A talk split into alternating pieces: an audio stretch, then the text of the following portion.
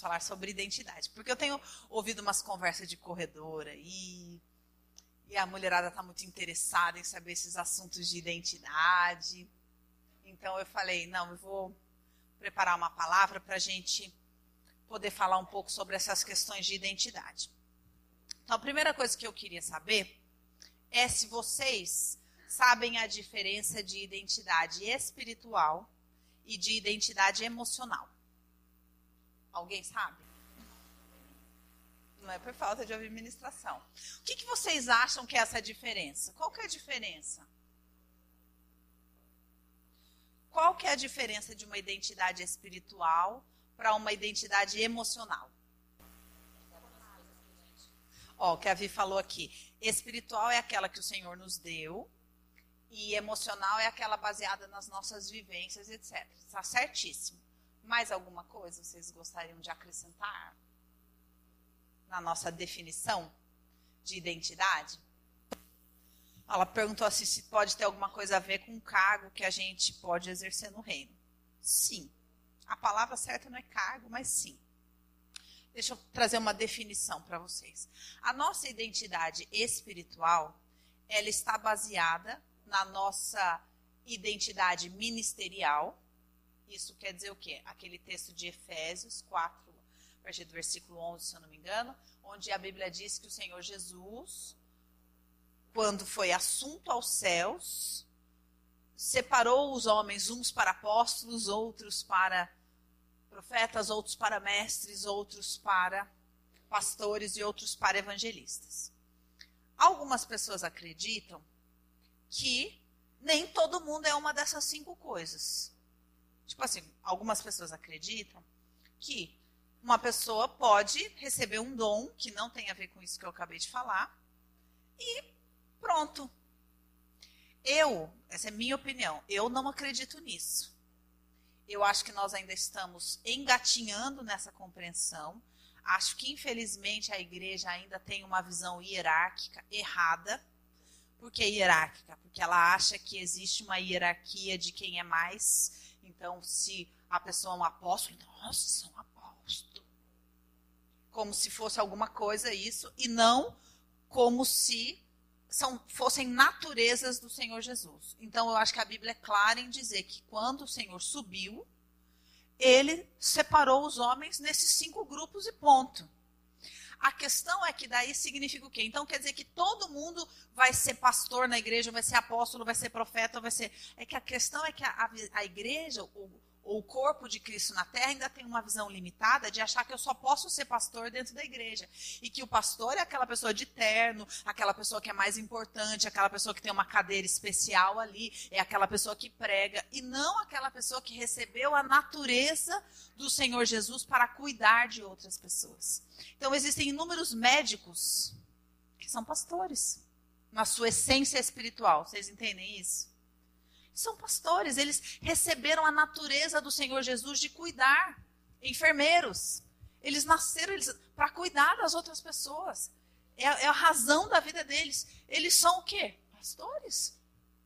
Só que as pessoas acham que os pastores são somente aqueles que usam terno e gravata e têm um lugar elevado, hierárquico sobre as outras pessoas na igreja é uma visão limitada e errada. Mas um dia a igreja vai crescer e vai entender que não é isso. Da mesma forma, nós temos mestres que são aquelas pessoas que nasceram com a natureza para ensinar. Professores das escolas são mestres. Não só aqueles que são doutores na lei, na teologia, são os mestres. Mas tem gente que nasceu para ensinar. Você fala, nossa, aprendi aprendi a fazer tricô com aquela pessoa, porque ela nasceu para ensinar, me explicou de uma maneira tão. A natureza dela é de ser um mestre. Tudo que ela ensina é fácil de aprender. Ela recebeu aquela natureza. Vocês estão entendendo? Então, essa é uma identidade espiritual. Hoje eu não vou me estender em identidade espiritual, então eu vou passar mais rapidinho. Outra característica que forma a nossa identidade espiritual são os dons que nós recebemos. Então, os cinco ministérios são naturezas. A natureza de Cristo em mim. Se eu tenho a natureza de um pastor, eu nasci para cuidar das pessoas. E se eu não cuidar, eu não vou ser feliz. Eu não vou conseguir sentir, sabe, que eu sirvo para alguma coisa na vida. O problema é que a igreja está tão com uma visão tão distorcida que ela acha que pastor, pastor só pode ser pastor na igreja. Então, quer dizer, imagina, se todo mundo for pastor, nós vamos cuidar de quem?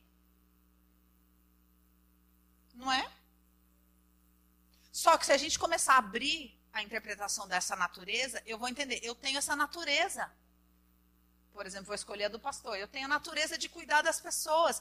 E eu vou me sentir realizado cuidando das pessoas, esteja eu fazendo o que for. Eu vou escolher uma profissão com mais clareza de quem eu sou no meu espírito. Certo? E outra questão com relação à minha identidade espiritual são os dons que o Senhor me entregou. Por quê? Porque o dom é aquilo que eu tenho de mais precioso que Deus me entregou. E através do meu dom, as pessoas podem ver a Deus. Sim? Através da minha natureza, as pessoas podem ver Jesus em mim. Através do meu dom, as pessoas podem ver o Pai e o Espírito Santo em mim. Porque eu posso receber dons que vêm do Espírito Santo, segundo a palavra, e posso receber dons que vêm do próprio Deus. Por exemplo, o dom de consolar vem do Espírito Santo. O dom da hospitalidade vem de Deus. O dom da contribuição financeira, sabia que é um dom? Vem de Deus. O dom de exortar vem do Espírito Santo. Então, a minha identidade espiritual é composta da minha natureza em Jesus, ou melhor, da natureza de Jesus em mim, e dos dons espirituais que eu recebi. Certo? E isso pode ser somado, se eu componho o corpo da igreja, à função que eu exerço no corpo. Sim? Porque eu posso ser é, um evangelista, por exemplo, a minha natureza é ser de um evangelista, mas eu não exercer a função de evangelista na igreja. Eu estou no banco. Ou eu canto no coral. E sinto um vazio. Porque eu gosto de cantar. Cantar é um talento, às vezes não é um dom. E tem gente vivendo na igreja dos seus talentos e não dos seus dons. Sim? Então, quer dizer, se eu não buscar descobrir quem eu sou espiritualmente, eu vou ser sempre é, acometido de uma frustração, de uma inquietação. Porque eu não estou manifestando quem eu sou espiritualmente. Eu não estou buscando quem eu sou espiritualmente. Isso é muito ruim.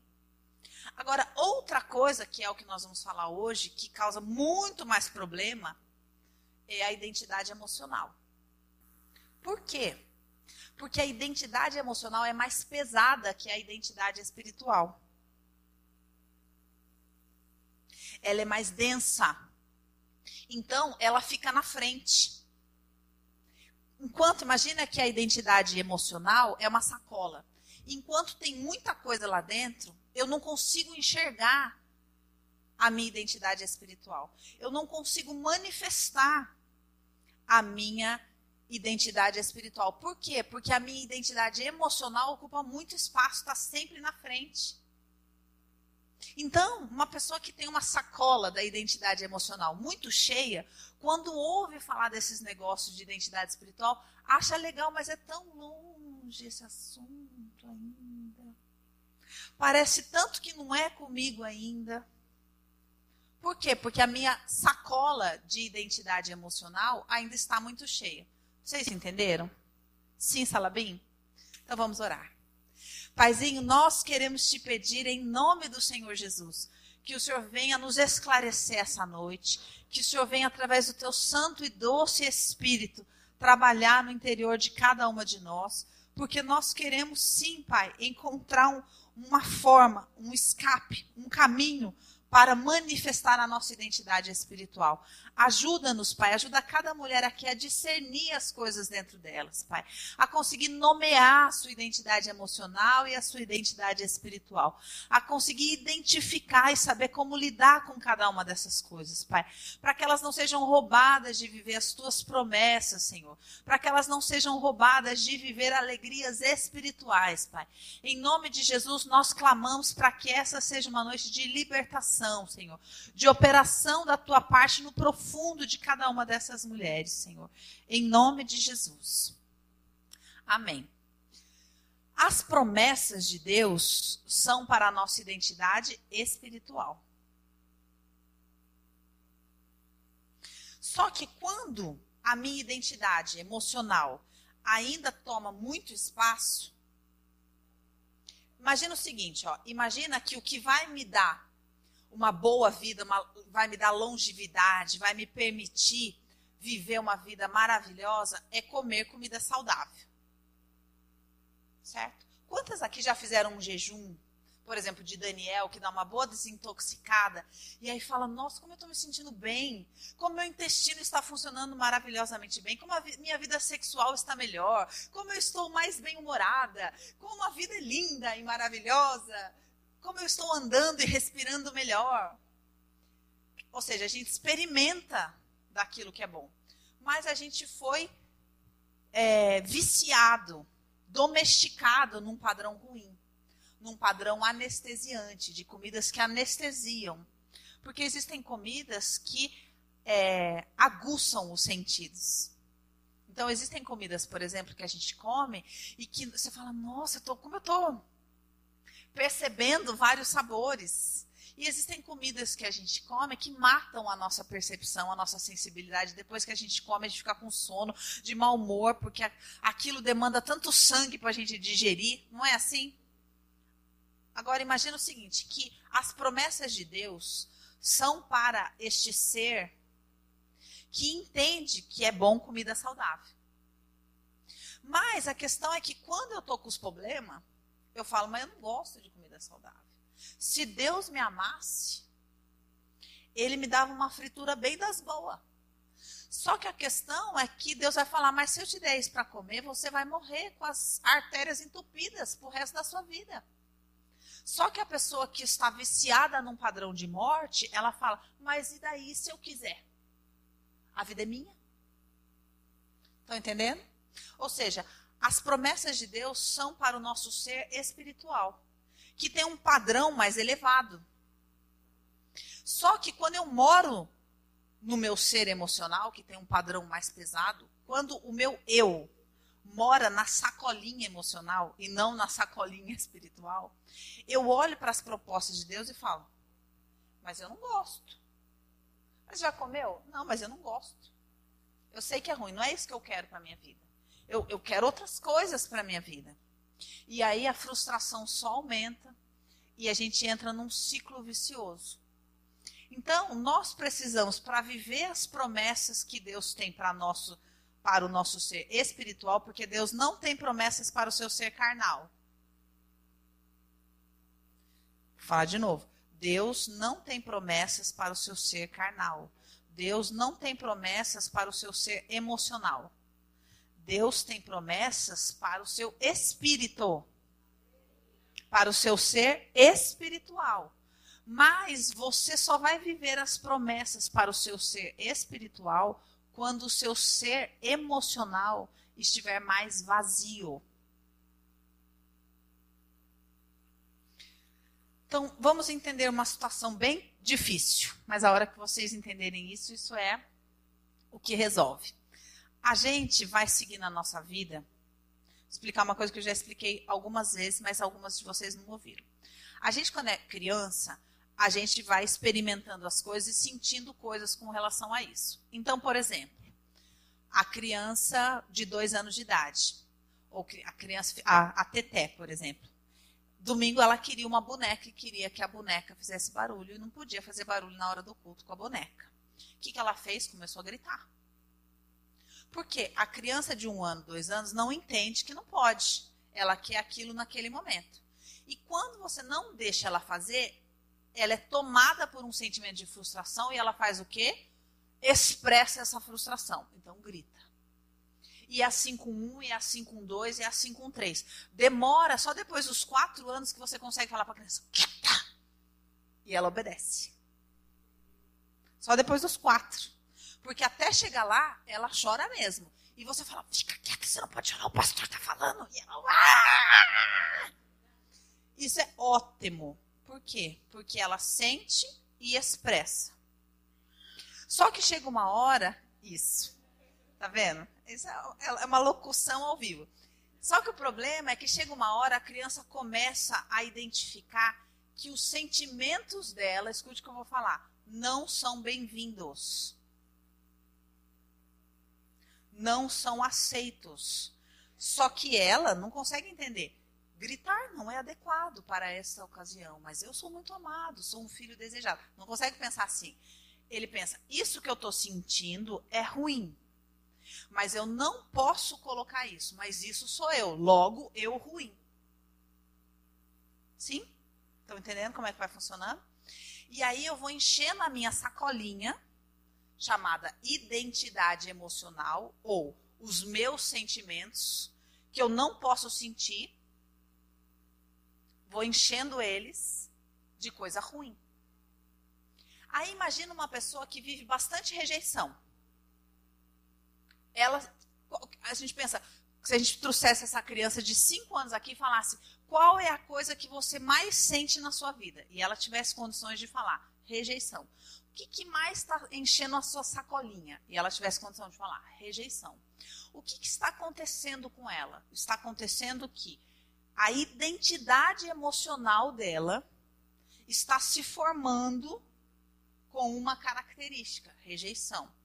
Para ela, é igual eu, igual rejeição. Entender? Eu sou igual esse negócio ruim que eu sinto o tempo todo. Então, é por isso que as pessoas não gostam de mim, porque eu, ruim. Estão entendendo? Estou explicando assim da maneira mais simples. Aí eu viro uma pessoa adulta e falo, ai, não gosto dessa sacolinha. Quero viver uma vida que eu nunca entre em contato com essa sacolinha. Aí eu falo, Deus, obrigada porque eu te encontrei agora e nunca mais vou ter que encontrar a minha sacolinha. Aí o Senhor fala, só que não. Só que não é assim.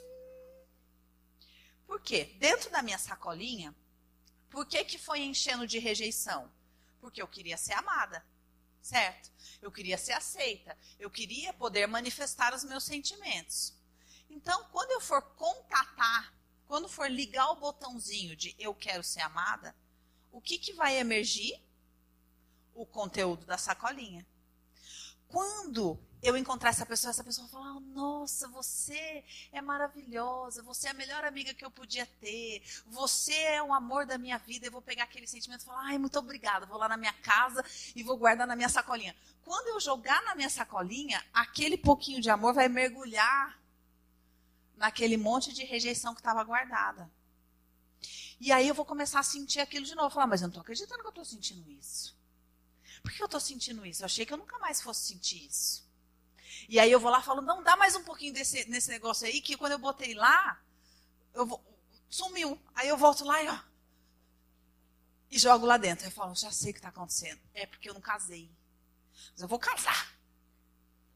Aí nunca mais eu senti esse negócio. Aí eu falo, suporto, sou, me domo, falo, agora estou ótima, tô ótima, porque eu vou casar. E nunca mais eu senti isso. E aí eu caso. E aí eu pego aquilo lá e falo, agora pronto, está aqui, ó. Só que eu continuo sentindo a mesma coisa. Aí eu falo, é culpa sua. Você está me rejeitando. Aí começa a transformar a vida do irmão no inferno. Por quê? Porque eu sou aquela sacolinha. Aí eu falo, vou fazer uma campanha de libertação na igreja. Senhor, me livra desta rejeição agora. Senhor, eu rompo com a rejeição. Eu agora declaro rejeição, sai da minha vida. E volto para casa.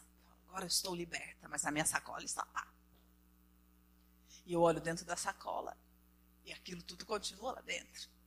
Porque uma coisa é uma coisa E outra coisa é outra coisa. Eu posso expulsar o espírito da rejeição. Eu posso romper com o padrão da rejeição. Eu posso escolher não me vitimar mais, mas eu continuo sendo aquilo. E em algum momento eu vou ter que ir lá viver, eu vou ter que entrar dentro daquela sacola. Vocês entendem isso?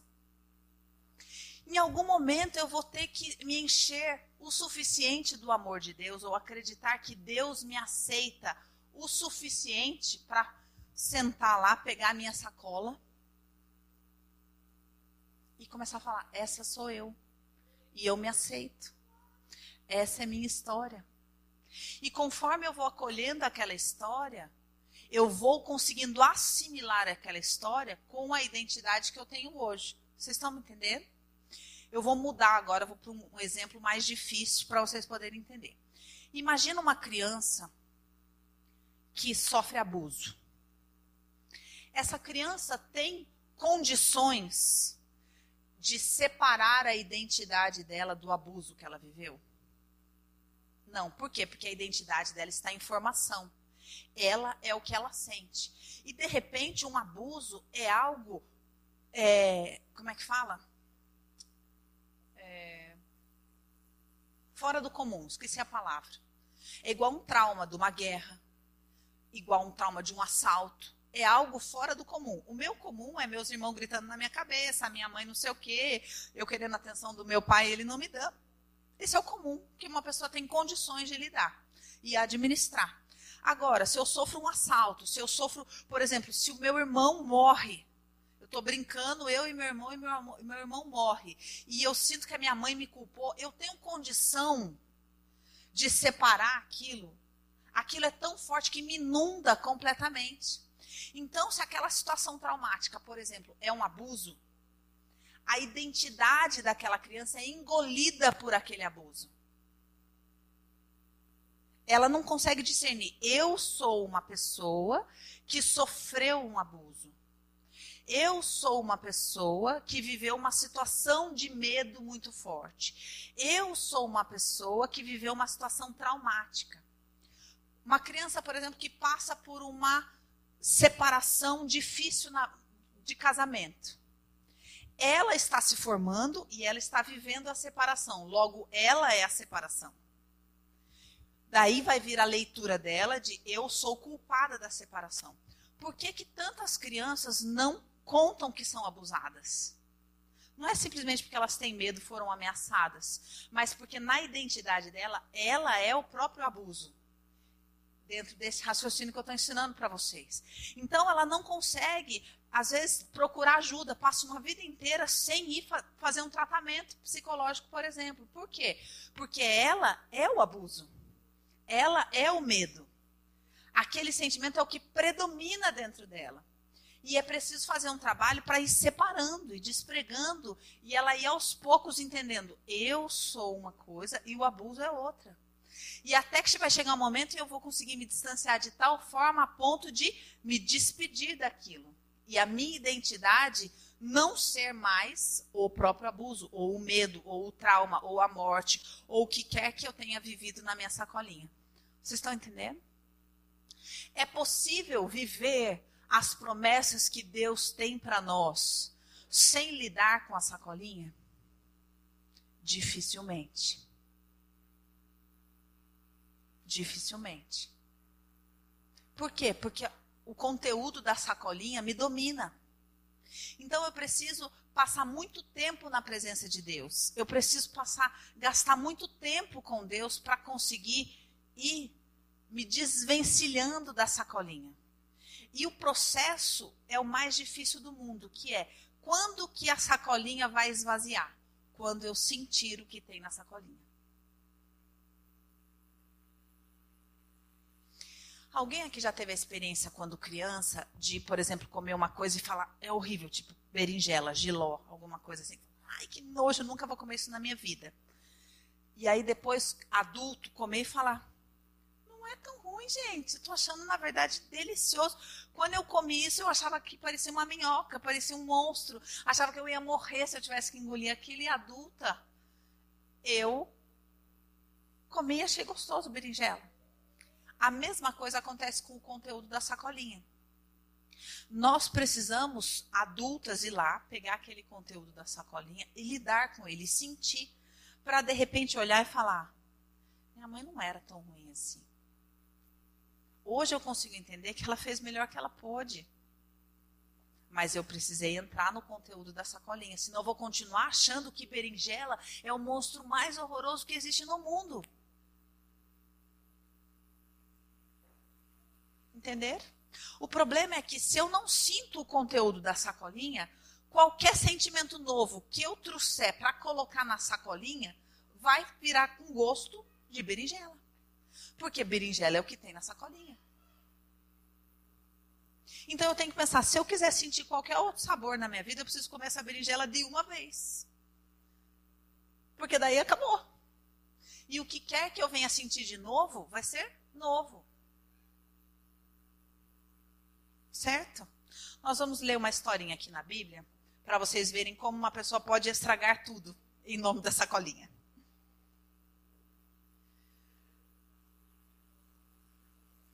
Abra sua Bíblia aí no livro de Gênesis.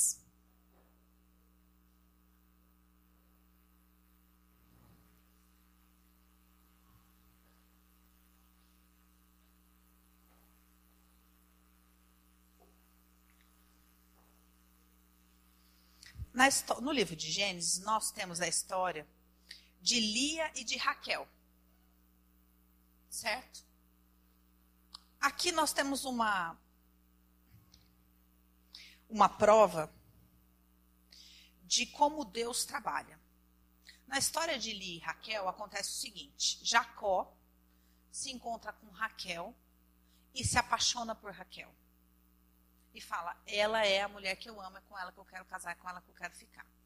Só que, segundo os costumes da época e segundo a má intenção de Labão, ele trai a confiança de Jacó e no dia do casamento, ele põe Lia no lugar de Jacó. Se você pensar espiritualmente, você vai falar: não é justo. Deus não foi legal com Lia. Você não pode pensar isso? Por quê? Olha só. Ela foi colocada por uma circunstância. O que eu quero que você entenda é que Deus não impede as circunstâncias. Às vezes, na nossa fantasia, a gente fala assim: se Deus me amasse, não ia deixar meu pai morrer, não ia deixar acontecer tal coisa, não ia deixar acontecer tal outra coisa. Logo no começo da minha conversão, sei lá, tinha poucos anos de conversão, talvez quatro, assim, eu é, li aquele livro Uma Vida com Propósito. Vocês já leram esse livro? Não? Chama uma Vida com Propósito, acho que o autor é Rick Warren, alguma coisa assim. É um programa, acho que de 40 dias, onde ele vai trazendo textos que convidam você a acreditar que a sua vida tem um propósito desde o momento em que você nasceu. E aí, logo nos primeiros capítulos, eu é, tinha lá um versículo que eu não lembro, mas que ele trazia essa ideia do Salmo, acho que 139, que fala que antes de eu nascer, Deus já tinha desenhado as páginas da minha vida e não sei o quê. E eu não conseguia aceitar aquilo. Falei, não, travei ali. Por quê? Porque eu tinha criado uma interpretação para a minha vida que era o seguinte: a minha vida era uma desgraceira só, porque os meus pais não queriam Deus. Mas a partir do momento que eu escolhi Deus, Deus vai arrumar minha vida e pronto, acabou. E estava vivendo feliz dentro desse pensamento. Aí vem o moço falar para mim que Deus já tinha, sabia tudo isso antes. Eu falei, lógico que não. Porque se ele sabia, por que, que ele não impediu? Por que então que minha mãe fez isso? Por que, que meu pai era um bêbado? Não é possível.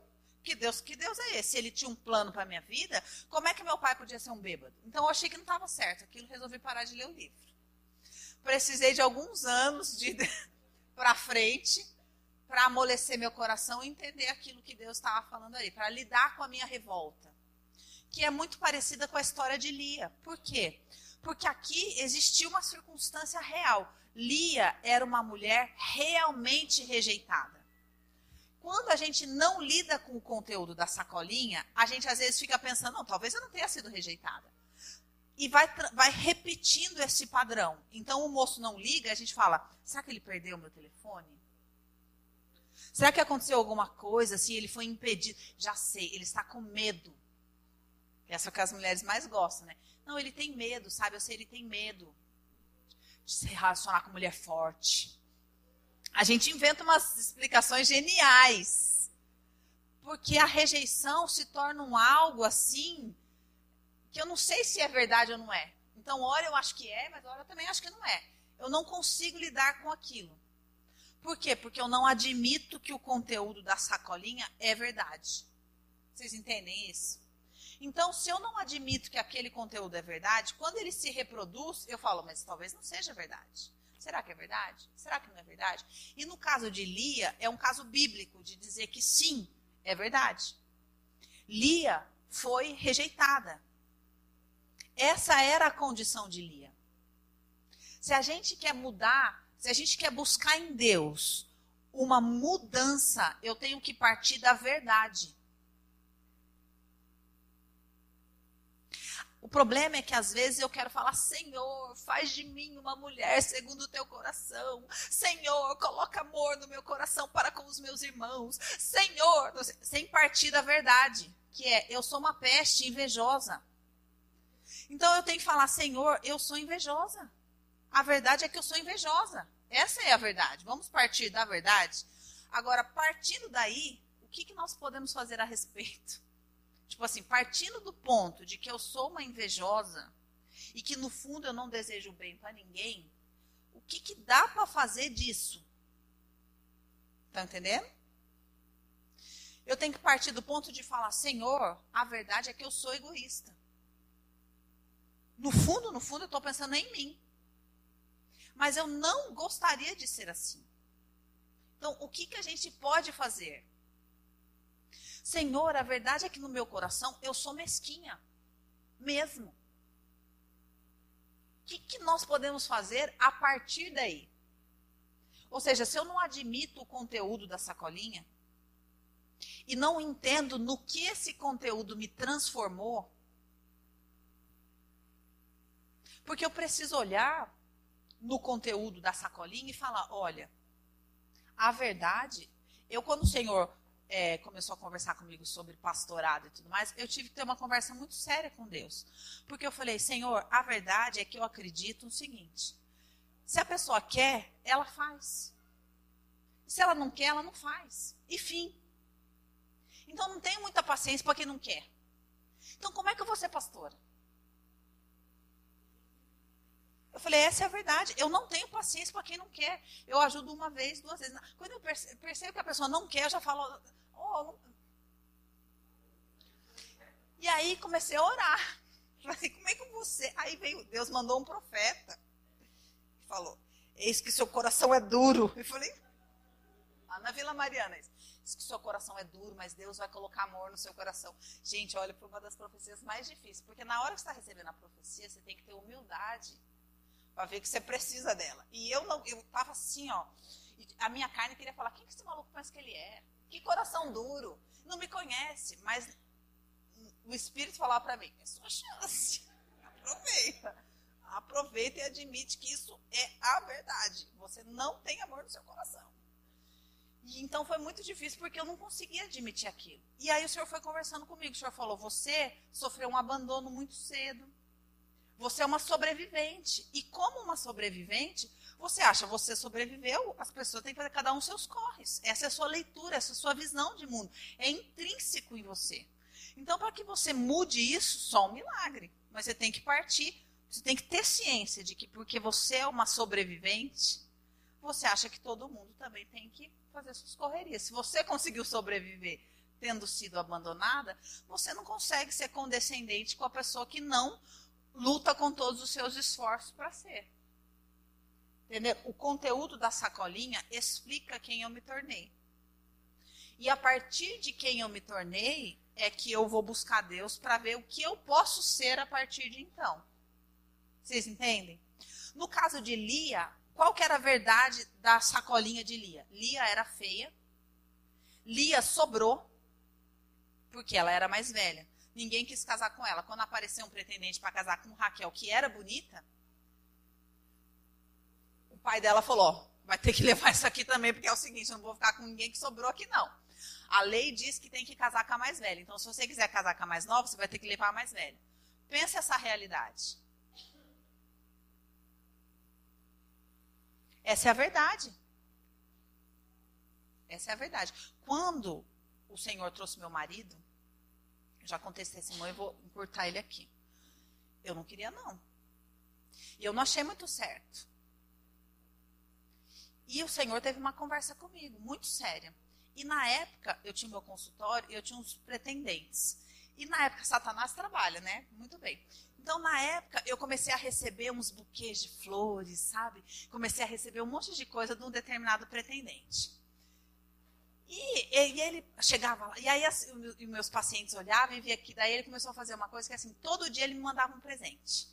Então, todo dia eu chegava, tinha um buquê, tinha um pijama, tinha um, uma bijuteria, tinha um por dia. E, e o hobby ali me cirandando. E eu falava, Senhor, não é o caso. Só que um dia o Senhor falou para mim o seguinte: o Senhor falou para mim assim, ó, isso é o que eu tenho para você. Se você não quiser, fica à vontade. Só que você está por você. E o destino que está escrito para você é de ser uma mãe solteira como a sua mãe.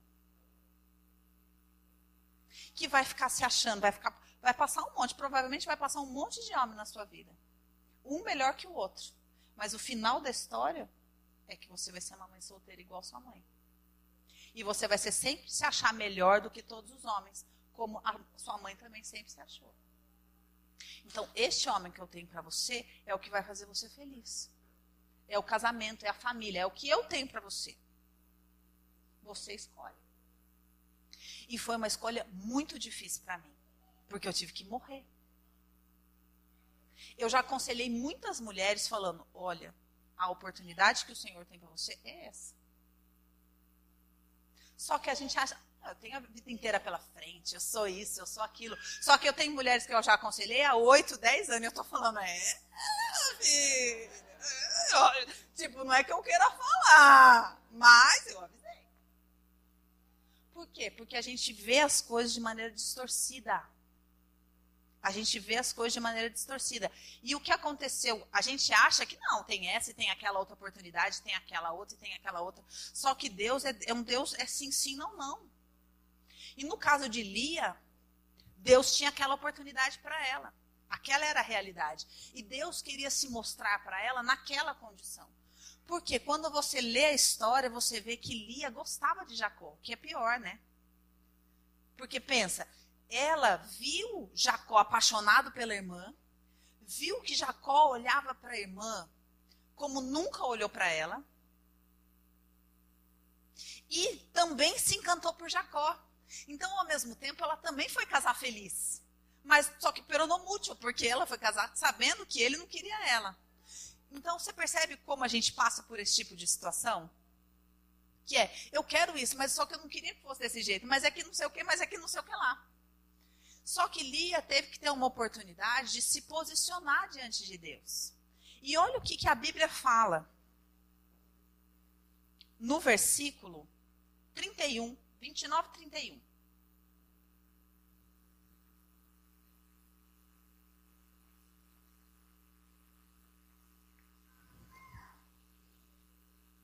Diz assim, ó: Vendo o Senhor que Lia era desprezada, fê-la fecunda.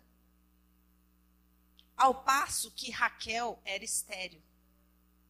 Olha o que a Bíblia está dizendo. Deus, olhando aquela situação e reconhecendo que aquela situação era injusta, deu para Lia uma oportunidade de desenvolver uma identidade em outro lugar. O Senhor reconhecendo aquela realidade, falando: Eu reconheço o conteúdo da sua sacolinha, por isso eu vou abrir a sua madre. E Lia aproveitou a história dela muito mais do que Raquel. Porque Lia conseguiu ter mais maturidade para lidar com a identidade emocional dela. E ela foi tendo filho, foi tendo filho, foi tendo filho, e foi nomeando. Não vai dar para a gente ir caminhando nessa história, mas depois você pode ler na sua casa. Você vai vendo que ela vai admitindo a própria história dela conforme ela vai tendo os filhos. E ela termina a história numa condição muito honrada. Enquanto Raquel, que era a patricinha da história, resolveu falar: ah, mas é o seguinte, a minha sacolinha e papapá, papapá, e não resolveu viver a promessa, porque a promessa era para Raquel, não era para Lia. A promessa espiritual, o destino espiritual, o lugar de destaque espiritual era para Raquel, porque Raquel era a escolhida de, de Jacó. Tanto que Raquel foi ter os filhos preferidos de Jacó. Só que Raquel, em nenhum momento, escolhe lidar com o conteúdo emocional dela. Então, quer dizer, ela podia olhar e falar: Eu sou a escolhida do meu marido. Tem uma criança chorando. De machucado, sabe aqueles. Quando criança se machuca? É, é que eu já olhei para ver se o meu tá ali, não tá. É, quando Raquel lida com a esterilidade, era a chance que ela tinha de conseguir entender o que a irmã sentia. Pensa que Raquel teve a oportunidade de lidar com a esterilidade do mesmo jeito que Ana teve a oportunidade de lidar com a esterilidade. Vocês lembram da história de Ana? Ana também tinha que dividir o seu marido com uma mulher fecunda. E também vivia um vazio terrível diante daquilo. Só que o que, que Ana decidiu fazer? Ana foi chorar aos pés do Senhor. Seu marido falou: Não, pelo amor de Deus, eu não, eu não basto para você. Eu te amo mais do que a outra. Você é a razão da minha vida. Eu não basto para você. Ela, ela é clara, ela admite o conteúdo da sacolinha dela. Ela fala: Olha, para que na minha identidade eu consiga me realizar, eu preciso de um filho. Só que ela vai buscar isso em Deus fazendo o quê? Chorando o conteúdo da sacolinha ela se derrama no altar, a ponto do profeta olhar e falar: ela está bêbada. Porque ela, tá, ali ela estava derramando todo o conteúdo da sacolinha dela. Tanto que o Senhor foi lá e deu um filho para ela e ela conseguiu dar um destino espiritual para o seu filho. Se ela tivesse refém do conteúdo da sacolinha, ela ia viver escrava desse relacionamento com esse filho. Só que ela vive o que ela precisa viver e devolve para o Senhor. Vocês entendem isso? Raquel poderia ter feito a mesma coisa. Poderia ter vivido a partir da sua sacolinha a sua entrada no espiritual. Poderia ter chorado aquilo. Só que ela, quando você vai ler na história dela, ela briga com o marido, ela compete com a irmã, e no momento decisivo, que é quando o marido está indo embora, ela vai lá e pega os deuses do pai. Ou seja, às vezes, gente, a nossa a nossa imaturidade para lidar com a nossa, nossa sacolinha é tão terrível que nos conduz a um lugar de idolatria, que é o que o Senhor não perdoa. Eu tive uma amiga muitos anos atrás, que eu morava no interior, e ela gostava de um moço que não gostava dela de jeito nenhum. E ela queria, porque queria, porque queria esse moço, e o, e o moço não gostava dela. E ela não media esforços para ter esse moço. Então era um moço de interior e que gostava de uma menininha italiana, bonitinha, queria casar com a menininha. Só que ela era aquelas moças é, gostosonas, sabe? Aquelas moças de rodeio, assim. E aí ela ia, ficava com esse moço às quatro horas da manhã, ia para cama com esse moço, fazia macumba com a... Era, era terrível. Ela era terrível. E, e pegava... A, tinha relação com o moço, pegava a camisinha, ele pegava o conteúdo da camisinha e fazia coisa com o conteúdo da camisinha. E eu falava para ela, menina, pelo amor de Deus, para com isso. E ela fazia e, negócio de coar na calcinha. Vocês já ouviram essas, essas conversas? Ela fazia tudo. Existe gente que faz essas coisas quanto mais ela fazia, mais o moço se afastava dela, mais o moço se afastava dela. Só que ela não conseguia lidar com aquilo. Eu falava, gente, presta atenção, esse moço não te cumprimenta, ele tem vergonha de você. Quando é quatro e meia da, da, da madrugada e está todo mundo bêbado e a, e a menininha que ele gosta já foi embora, ele vem para passar a noite com você, porque ele é um menino e quer transar. E você acha que isso vai fazer com que ele escolha você? Só que isso foi endurecendo o coração dela, foi endurecendo o coração dela, até que ela falou: Eu vou fazer macumba. E eu falava: Menina, você vai para o inferno. Você vai. O que, que você acha que você gastar mil reais com uma galinha e com não sei o que, com não sei o que lá, vai fazer com que esse moço fique com você? Mas não havia nada que afastasse essa moça dessa ideia. O coração dela foi endurecendo, foi endurecendo, foi endurecendo. E ela foi. Eu falei: Olha, eu não vou com você não vou com você, se você, eu tô te avisando, isso daí vai ser, é caminho, você vai pro inferno se você fizer isso. E ela foi e fez o um negócio na macumba, não uma vez, mas uma e duas e três. E esse moço se afastou por completo dela. Hoje, ela é uma dessas perdida. Perdida. Tem uma vida condenada. Por quê? Porque não, por que, que ela não chegou num determinado momento e chorou que o moço não gostava dela?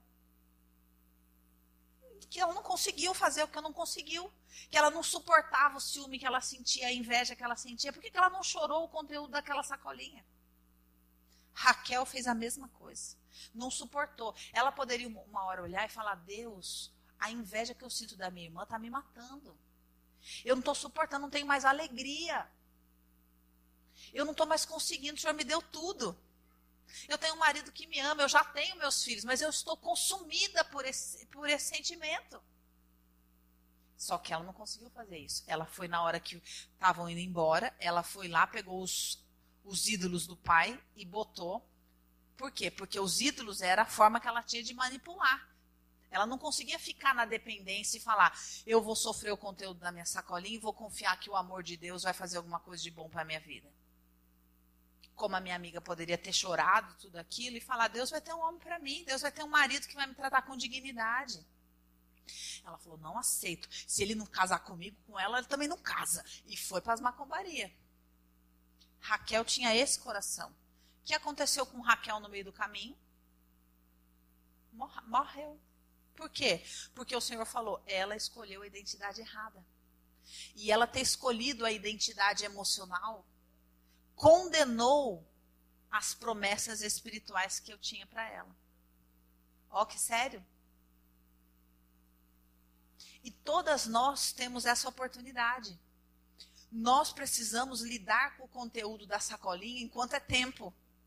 Para que esse conteúdo pare de atrapalhar, para eu conseguir chegar como Lia chegou uma hora e falar: olha, fato é que eu fui rejeitada. Lia olhou e falou: fato é que meu marido casou sem gostar de mim. Mas quando você vai lendo a história, você descobre que no fim ele acabou gostando dela. De uma outra maneira, talvez não com a paixão que ele, que ele tinha por Raquel, mas ela foi tendo a história dela com ele. Ela foi tendo os filhos dela com, com ele. Na história das mandrágoras, né, ela vende, aquele era o dia dela, então quer dizer, existia o dia dela. Existia, ele tinha uma forma de tinha dia que ele, que ele ia para a tenda de Lia e tinha dia que ele ia para a tenda de Raquel. Ele, ela tinha o lugar dela. E ela soube lidar melhor com o lugar dela. Às vezes, existem mulheres que sofrem no casamento porque se casaram numa, numa condição de pecado, ou seja, é, escolheram ter uma vida de pecado antes do casamento, aí engravida, aí pela pressão da religião, pela não sei o que, o cara vai lá e casa. Só que essa mulher sabe que no fundo ele não gostava dela. E aí imagina como é que é o casamento. Agora, qual que é a chance que essa mulher tem de mudar a história? Partindo da verdade. Falando, olha, a verdade é que eu fui corrupta, que eu sabia que ele não gostava de mim, mas deu um laço de perna nele. E porque eu achei que as coisas fossem mudar. Vocês não conhecem, eu estou falando, vocês não conhecem casos assim? Só que Deus pode trabalhar, desde que eu admita o conteúdo da sacolinha. Só que eu tenho que te falar, olha, a verdade da minha sacolinha é essa daqui. E se eu não lidar com essa verdade, eu posso estragar tudo, como Raquel estragou. Eu posso colocar tudo a perder. Por que, que eu estou trazendo essa palavra para vocês? Porque eu tenho observado as igrejas que o Senhor me leva às vezes para pregar e eu percebo que a igreja está cheia de mulheres escravas da religião, sabe? Mas com muito pouca verdade. Quando eu, quando eu começo a pesquisar coisas para as mulheres, eu fico horrorizada com o que eu encontro. Porque tudo que eu encontro é dez passos para você se tornar uma mulher assim. Dez passos, as, as não sei quantas características da mulher de Deus. Sei, e eu vejo mulheres dentro da igreja se esforçando absurdamente para caber nesse espartilho. Só que lá dentro elas são monstros raivosos. Mas dentro do espartilho. A paz. E eu falo, Jeová. Um dia eu fui pregar numa igreja, a pastora Adriana foi comigo. Pregamos lá, não sei o que, no final, vamos passar a linha. Um negócio de mulheres. Aí, por causa do conteúdo da pregação, a pastora se sentiu na liberdade. Então, quando ela entrou na, na salinha, ah, quer um café, não sei o que, tá, tá, tá. Essa mulher começou a falar uma pá de verdade. Começou a falar do marido dela. E eu olhava para Adriana assim, tipo, falava, Gilva, o que, que eu faço? E essa mulher começou a colocar toda a verdade para fora. Desabafou. Só que, na verdade, é muito triste isso. Ela era pastora presidente da igreja. E ela se sentiu na liberdade de falar cobras e lagartos do marido dela para mim. O ponto não é, ah, ela não podia porque ela tinha que ser perfeita. O ponto é como isso é triste. Porque a medida de cura dela é a medida de cura daquelas mulheres que estão com ela. O quanto de verdade ela comporta é o quanto de verdade as filhas espirituais dela vão comportar. E as igrejas estão lotadas de mulheres dentro dos seus espartilhos gospel. Tudo a paz, amadas, vamos adorar ao Senhor. Eu falo, Jesus Cristo, aonde nós vamos parar? Aonde nós vamos parar? as igrejas apostólicas, elas têm um chamado. Não é nesse lugar. Nesse lugar não há cura. Nesse lugar só há, as coisas só vão piorando muito. E as mulheres vão ficando cruéis umas com as outras. É, lendo uma, uma coisa de mulher cristã escrita para mulheres cristãs. Eu vi uma mulher falando que a mulher que é verdadeiramente cristã é uma mulher que não foge do trabalho que ela tem que trabalhar, que ela tem que fazer. E ela diz assim no texto dela: Porque hoje existem mulheres que não trabalham, que acordam, pegam seu celular, vão para a internet, vão para a academia e ainda se dizem cristãs. Aí eu falei: Que parâmetro é esse? Quer dizer, porque essa mulher não trabalha e vai para a academia, ela não é cristã? Da onde que essa mulher tirou essa leitura? E é uma mulher que ensinava outras mulheres como ser uma mulher dentro do espartilho gospel. Então, o que acontece? Você entendeu? É isso, no mínimo ela queria. Ou seja, a, o fato é que ela estava com muita raiva de estar dentro do seu espartilho gospel. E falando, não é toda mulher que é digna de usar um espartilho gospel. E eu falei, gente, aonde nós vamos parar com isso? E por que que existe isso? porque as mulheres não são curadas. A gente foi num congresso na semana passada, onde estava o apóstolo Coraiola, que vai vir pregar na nossa igreja no dia 31 de julho, se não me engano, o último domingo de julho. É um, é um apóstolo sensacional, e estava sua esposa, Marili. E eles são apóstolos há muitos anos, são os apóstolos de, cabe, de cabecinha branca né, do nosso país, tem muita sabedoria. E eles tomaram uma decisão há uns anos atrás. E ele diz assim: Eu viajei o Brasil pregando coisas apostólicas. Até que eu descobri que não adiantava nada. Porque o que a gente encontra na igreja é só alma. Só alma. E eu entendi que se a gente não trabalhar para que as almas sejam curadas, a igreja nunca vai amadurecer. Então não adianta eu ser um apóstolo que prega coisas apostólicas para um monte de gente almática e doente. Então, o que, que ele e a esposa dele fizeram? Criaram um seminário de cura da alma para homens e para as mulheres. Então, eles tiveram que descer o patamar. Eles poderiam estar oferecendo um alimento lá em cima. Só que eles viram que não adianta, que a igreja não está preparada para isso. Ou seja, que eles tinham que se adequar à verdadeira condição da igreja, que é um monte de alma doente. Então, eles mudaram todo o formato de trabalho deles para falar: a gente quer fazer alguma coisa que realmente seja efetivo. Que é, vamos curar essas pessoas. Vamos trabalhar a cura da sacolinha. Porque sem cura da sacolinha não há autoridade espiritual. Sem cura da sacolinha, mais dia, menos dias, a pessoa vai colocar tudo a perder. porque ela é levada por esse conteúdo. E nós precisamos amadurecer e sair dessa fantasia é, profética que existe na igreja, que tudo resolve com um sai. Tudo a gente acha que não é só é, eu vou orar. Orar resolve, lógico que resolve, mas muita oração, não uma oradinha. A gente espera por um evangelho instantâneo. Mas Deus não tem que me curar? E se ele demorar 24 anos para te curar? Você está preparada para viver esse processo com gratidão? E se você conviver durante anos com a ira dentro de você? Tendo que chorar e falando: Olha, eu continuo irada, gostaria de ter mudado, mas continuo irada. Eu sei que o Senhor já está trabalhando, mas é um processo. Será que a gente tem maturidade para isso? Por que, que Deus faz isso? Pela mesma razão que fez com Raquel. Qual era o que, que Deus estava querendo? Dar oportunidade para Raquel ser espiritual. Porque na, na, na esterilidade dela, ela poderia ter se compadecido de Lia. Poderia ter se tornado a mãe espiritual de Israel. Mas ela falou: não, eu quero a minha sacolinha. E teve que morrer antes de chegar no destino. E a sua morte trouxe danos para a história dos filhos, do marido, de um monte de gente. Por quê? Porque ela não pagou o preço que ela precisava pagar para o amadurecimento dela. E muitas vezes o Senhor. Eu já vivi curas instantâneas de Deus. Eu já vivi. Existe cura instantânea. Mesmo que eu não tivesse vivido, eu poderia falar: existe cura instantânea. Mas eu também já vivi processos longos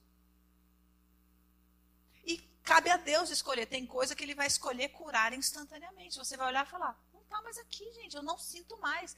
É um negócio impressionante. Deus me curou. Eu vi uma experiência dessa onde o Senhor falou: pede para o seu marido orar por você. Eu falei: não. Mas eu pedi. E ele orou. E quando ele estava orando, eu senti como se fosse um, um hálito de house entrando dentro de mim, assim, ó. E eu dormi. E acordei. E aquilo não estava mais lá. E passei por várias situações falando: essa era a hora que a sacolinha doer. Não está doendo. Eu fui curada, fui curada instantaneamente pela oração que Deus mandou que eu pedisse para o meu marido fazer. Mas existem outras coisas que são processos, demoraram anos para eu ser curada. Tem coisas que eu não fui ainda. E estão lá no meu caderno de oração. Tem coisas que eu olho e falo, abandonei isso aqui. Já, se eu tivesse continuado orando, talvez as coisas mas deu uma melhoradinha, eu já falei, ah. Aí.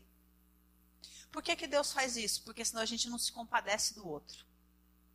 Senão a gente não é corpo nunca. Senão a gente não precisa dele. Imagina uma igreja de perfeitos. Ah, você não foi curado ainda? Ah.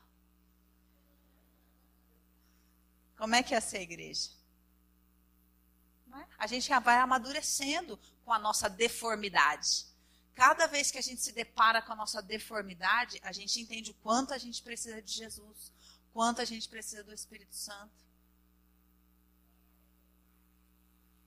Mas nós precisamos decidir lidar com o conteúdo da sacolinha. Falar, essa é minha história e eu preciso dar nome para ela, admitir ela. Eu preciso olhar e falar, isso aqui é a minha sacolinha, eu preciso sentir ela. Eu preciso ir visitar Deus, falar, oi Deus, tudo bem? Vim eu e minha sacolinha. A gente pode lidar com isso daqui? Eu, porque não tem coisa pior do que você tá toda, ah, ótima, eu tô feliz, de repente acontece uma situação e te joga dentro da sacolinha. Você fala, ai, eu achei que a sacolinha não estava mais aqui, eu achei que eu nunca mais ia sentir isso. Eu não posso lidar com isso agora porque eu estou em público. Não é verdade? E aí você e fala, eu vou ligar em casa, mas aí quando você chega em casa já passou. Ou você, você vai e fala, não, mas agora eu estou com raiva, porque eu também. Aí fala, não, é culpa daquela pessoa que me fez sentir isso que me jogou na sacolinha. A culpa não é da sacolinha, a culpa é daquela pessoa que me jogou na sacolinha. Só que se a gente tiver a maturidade, a gente chega em casa e fala: Pai, eu vim aqui porque eu preciso lidar com a sacolinha. Eu vim aqui porque eu quero contar para você do conteúdo da minha sacolinha. Eu vim aqui porque eu quero chorar nos teus braços o conteúdo da minha sacolinha.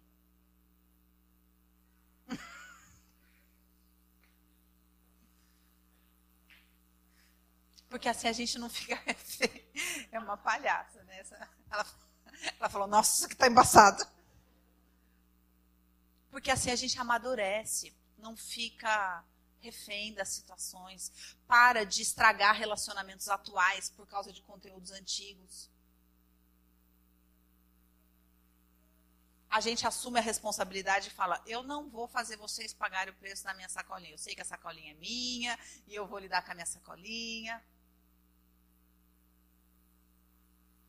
E admitir, deixar todo mundo saber. Os meus filhos sabem dos conteúdos da minha sacolinha. E às vezes eu falo, filho, você sabe que por causa da sacolinha da mamãe, de vez em quando a mamãe faz essas coisas, né?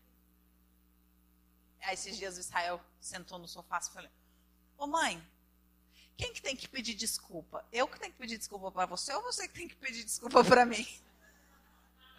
Por quê? Porque ele me leva à loucura às vezes. Ele testa o limite assim até umas horas. E nessas, quando ele me levou à loucura nessas assim. Eu fui lá, peguei o chinelo, dei duas chineladas nele e falei, é isso aqui, tá, tá, tá, tá, tá, tá. Só que por conta dele saber que eu falo que às vezes eu grito por causa do conteúdo da minha sacolinha, ele quis botar na minha conta. O negócio. Esses dias ele, apóstolo Israel, chegou para mim e falou: Ô mãe, sabia que você me apanhar é pecado? Eu falei, Ô Israel, você acha que você tem estatura para vir discutir Bíblia comigo? Sabe o que diz a Bíblia? Aí, aí eu peguei a Bíblia e falei para ele, mostrei para ele sobre corrigir com vara. Eu falei, chinelo não é melhor que vara? Ele, eu falei, então, ele falou, eu falei, você entendeu que não é pecado? Olha que, que nó que ele queria dar em mim. E aí ele falou, mãe, eu que tenho que pedir desculpa para você ou você que tem que pedir desculpa para mim? Aí eu me surpreendi ele, os dois, né? Eu falei, é, os dois. Aí eu fui lá, abracei ele, pedi desculpa, falei, ó, desculpa, filho. Mas esse aí você estava errado mesmo. Não foi a sacolinha da mamãe, não. Porque ele tem que saber que, às vezes, por conta do conteúdo da sacolinha, o grito excede o justo. E eles têm que saber. Às vezes, quando eu falo, Jolie, você tem que lidar com a sua raiva, filha. Você tem que lidar com a sua raiva. Tem que ensinar ela desde pequena. A orar, falar, é por isso que a gente depende do Espírito Santo, porque sem o Espírito Santo, esses ciúmes que você tem da sua irmã vai consumir você. É por isso que a gente precisa orar. Aí às vezes ela não aguenta, eu falo, você não tem orado, né, Joliela? Então, os nossos filhos têm que saber que a gente tenta fazer o melhor possível, mas que tem o conteúdo da sacolinha, que às vezes dá uma. Então, eles vão chegar lá na frente e falar: minha mãe era muito legal, mas de vez em quando ela dava uns gritos por causa da sacolinha dela. Às vezes ele chega para inquirir a minha mãe por causa das coisas que eu falo. Olha, às vezes a mamãe grita por causa disso, disso, daquilo, porque a mãe da mamãe fazia isso, isso, aquilo. Aí ele chega, ô vó, você. Já trazendo a roupa suja. O que eu estou tentando trazer para vocês? A gente tem que ser mais humano dentro das nossas casas, menos religioso. Saber que uma coisa é uma coisa, outra coisa é outra coisa. Tem que poder conversar abertamente. Olha, o problema da sua irmã é isso, o seu problema é isso. Cada um vai ter que precisar se fortalecer em Deus para lidar com esses aqui. As crianças têm que aprender o que é pecado na prática. O que é a luta do espírito contra a carne na prática. O que são as questões emocionais e o que são as espirituais na prática. Aí o reino vai se estabelecer na nossa casa de verdade. E aí a gente vai poder ser mulher de Deus de verdade, que está travando a própria guerra, sem espartilho gospel. Sem espartilho. Amém? Vamos orar? Paizinho, nós queremos te pedir que o Senhor nos ajude a lidar com esse conteúdo emocional, Senhor, porque o Senhor sabe que muitas vezes nós nem temos acesso a ele sozinha, Pai. Muitas vezes nós sabemos que ele está lá, mas não conseguimos acessá-la. Às vezes é uma dor que está guardada num lugar tão profundo que nós não, consigo, não conseguimos mais sentir. Algumas de nós, Senhor, sabem que este lugar parece estar petrificado, Senhor, insensível, endurecido. São os lugares do nosso coração, Senhor, onde a tua luz ainda não chega, Pai. Mas nós queremos clamar que se faça luz nesses lugares no nosso coração, Pai.